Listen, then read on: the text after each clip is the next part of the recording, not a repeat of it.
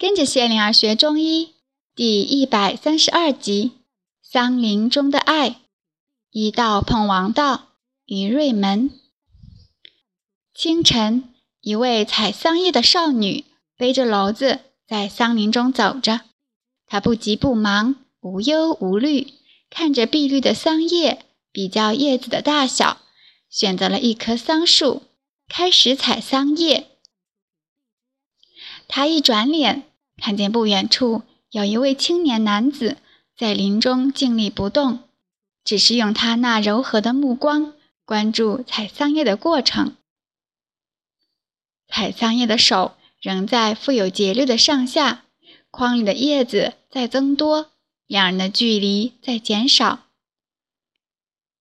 少女总是敏感的，她感到了背上有目光的压力，再一转脸。竟看见那位青年已经站到了面前。少女问：“子豹，你怎么在这儿？”子豹搂住了少女的腰，柔情地看着她的眼睛。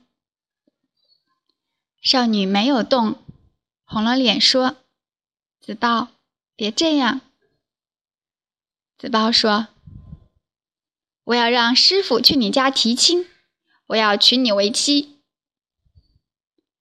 少女看着子豹的眼睛，看到了真诚。在桑林外，子阳在踱步等待，低头想着心事。一对采桑叶的女子来到桑林，经过子阳的身旁。一位少女问：“子阳，我漂亮吗？”子阳不好意思地看她一眼，答道：“漂亮。”又低了头。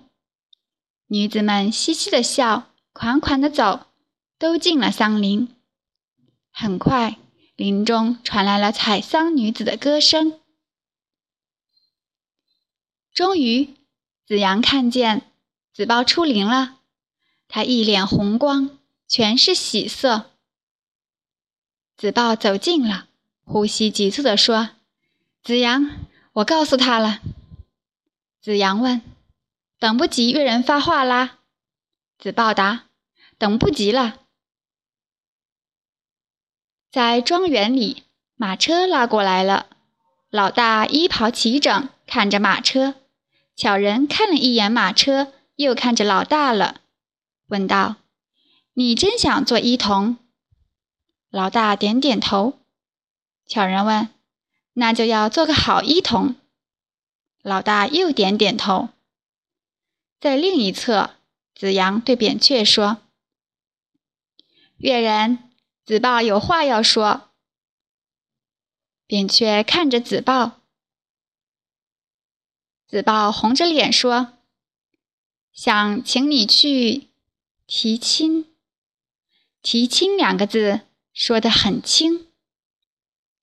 扁鹊说：“你知道婚姻大事，我把关很严呐。”子豹应道：“是。”扁鹊看着他，好像看透了他，才说：“先去告诉巧人。”去啊！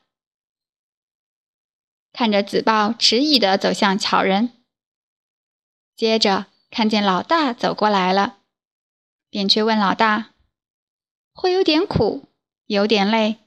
子阳、子豹以前也是这样，你怕吗？”老大摇摇头，扁鹊又说：“以后你的名字叫秦大一。”看见老大点头了，